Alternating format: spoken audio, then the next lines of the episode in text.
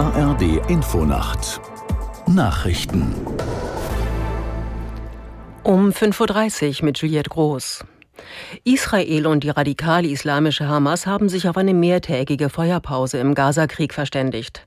Außerdem stimmte die israelische Regierung für ein Abkommen zur Freilassung von Geiseln. Israels Regierung teilte mit, die Hamas werde 50 Frauen und Kinder freilassen. Die Islamisten bestätigten das und erklärten, im Gegenzug kämen 150 palästinensische Gefangene frei, ebenfalls Frauen und Minderjährige. Die Waffenruhe soll auch humanitäre Hilfe für den Gazastreifen ermöglichen. Ministerpräsident Netanyahu sagte, die Feuerpause aber bedeute kein Ende des Krieges. Es gehe weiter darum, die Hamas zu vernichten und alle Geiseln zurückzubringen. Bundesfinanzminister Lindner hat nun auch eine Haushaltssperre für den Wirtschafts- und Stabilisierungsfonds der Bundesregierung erlassen. Hintergrund ist das Urteil des Bundesverfassungsgerichts zum Klimafonds. Aus Berlin Lothar Lenz. Aus dem jetzt ebenfalls gesperrten Wirtschaftsstabilisierungsfonds finanziert die Ampelkoalition unter anderem die aktuellen Strom- und Gaspreisbremsen für Industrie und Verbraucher. Sie sind gerade bis Ende März nächsten Jahres verlängert worden und von der Sperre nicht betroffen.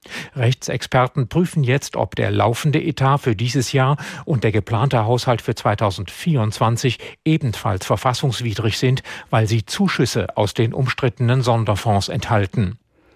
Das Welternährungsprogramm der Vereinten Nationen warnt, dass die ukrainische Weizenproduktion in den kommenden Jahren zu gering ausfallen könnte.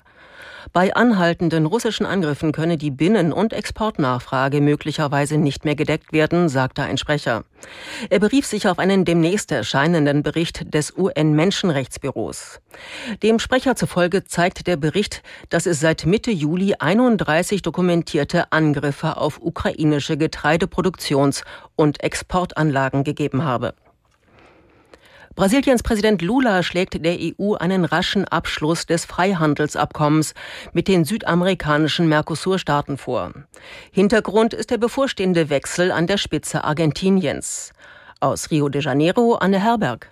Brasilien hat bis Ende 2023 den Vorsitz der Mercosur-Gruppe inne, zu der auch Paraguay, Uruguay und Argentinien gehören. Seit dem Wahlsieg des ultraliberalen Rechtspopulisten Javier Milei in Argentinien gibt es aber Zweifel, ob das EU-Mercosur-Abkommen überhaupt noch unterzeichnet werden kann. Das Handelsabkommen war 2019 nach zwei Jahrzehnten Verhandlungen im Grundsatz vereinbart worden. Danach hatte die EU aber einen Abschluss verzögert, weil europäische Länder zusätzliche Umweltverpflichtungen gefordert hatten. Das Wetter in Deutschland. Am Tage weitgehend trocken, Richtung Alpen noch etwas Regen oder Schnee. Minus zwei Grad in Dresden bis plus neun Grad auf Sylt. Am Donnerstag im Süden freundlich, im Norden mehr Regen und stürmisch, zwei bis dreizehn Grad.